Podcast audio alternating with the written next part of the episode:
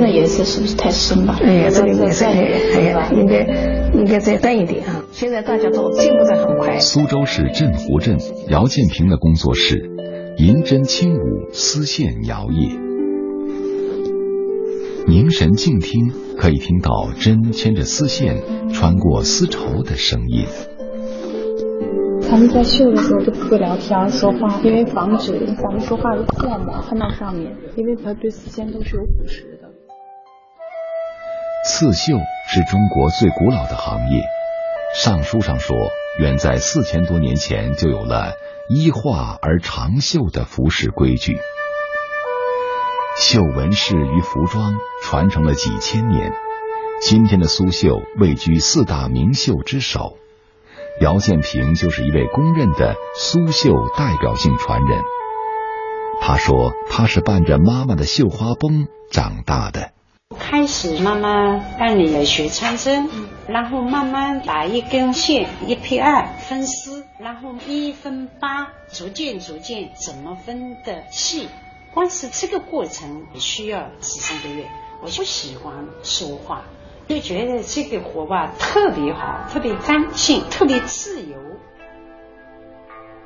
七岁拿起绣花针，四十年时光从指尖缓缓流过，姚建平仍然记得妈妈第一次教他的情景。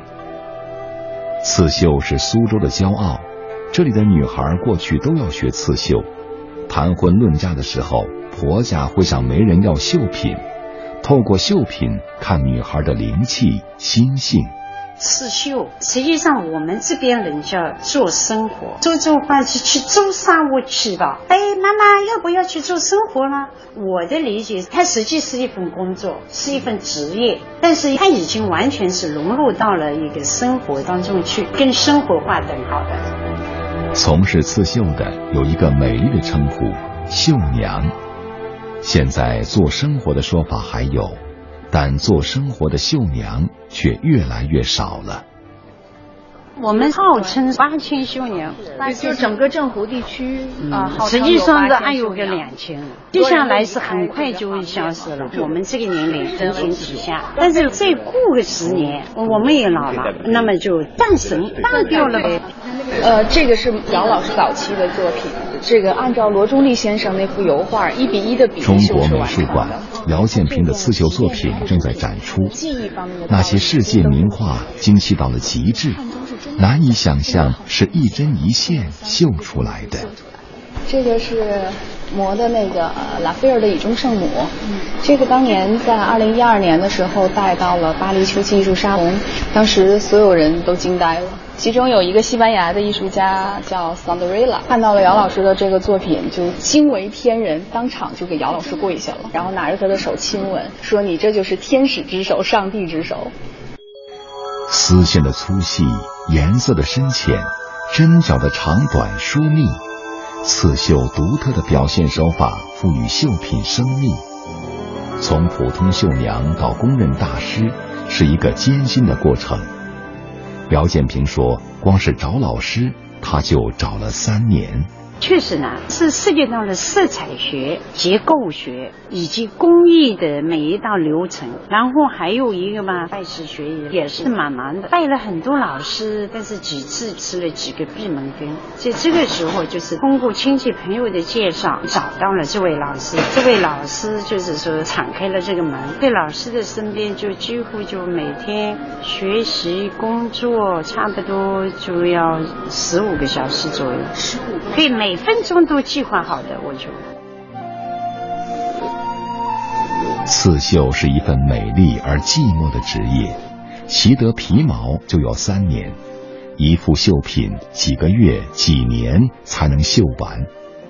今天还有多少人有这样的耐心潜心修炼呢？那现在真的是天翻地覆。我们那个时候，我愿意自己掏所有的积蓄拜一个师傅。现在是你敞开大门，我给你两万块钱，你也不愿意学这个行业，真的是要耐得住寂寞，经得住诱惑，所以往往死就死在一年半，熬不住了。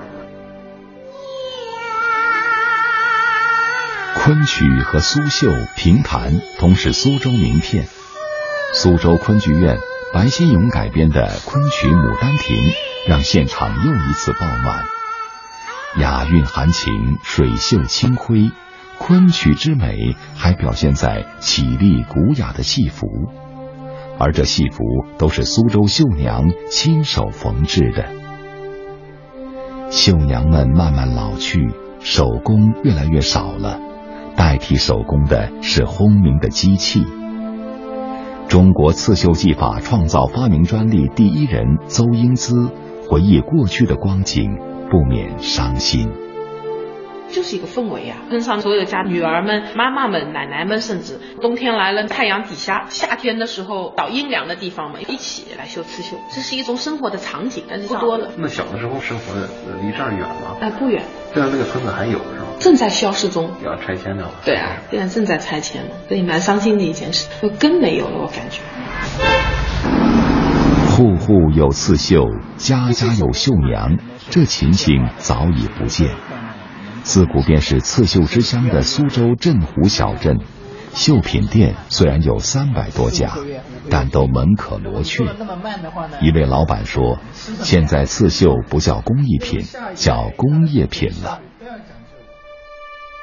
有了机器刺绣，繁琐的传统工艺一下子变得简单了。但是在姚建平眼里，他离刺绣的真谛也远了。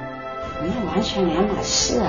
就是从无论是从丝线啊，和从这个色彩的，对两码事。对刺绣技巧的丰富性以及材质的优越性，就是线的材质的优越性。一根丝线劈成三十指、六十指，它要厚实的地方，它可以一根线甚至以三根线，发挥的空间大。还有它的丝光效果，丝线的材质针法的落脚点，它的丝里又有方向感。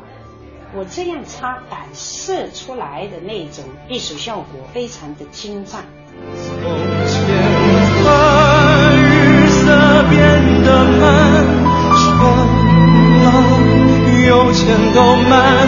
从前的日色变得慢，车马邮件都慢，一生只够爱一个人。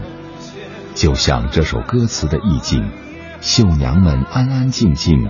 用一生的耐心创造着美，每一针落下去都连着专注的眼神，每一针粘起来都带着手指的温度。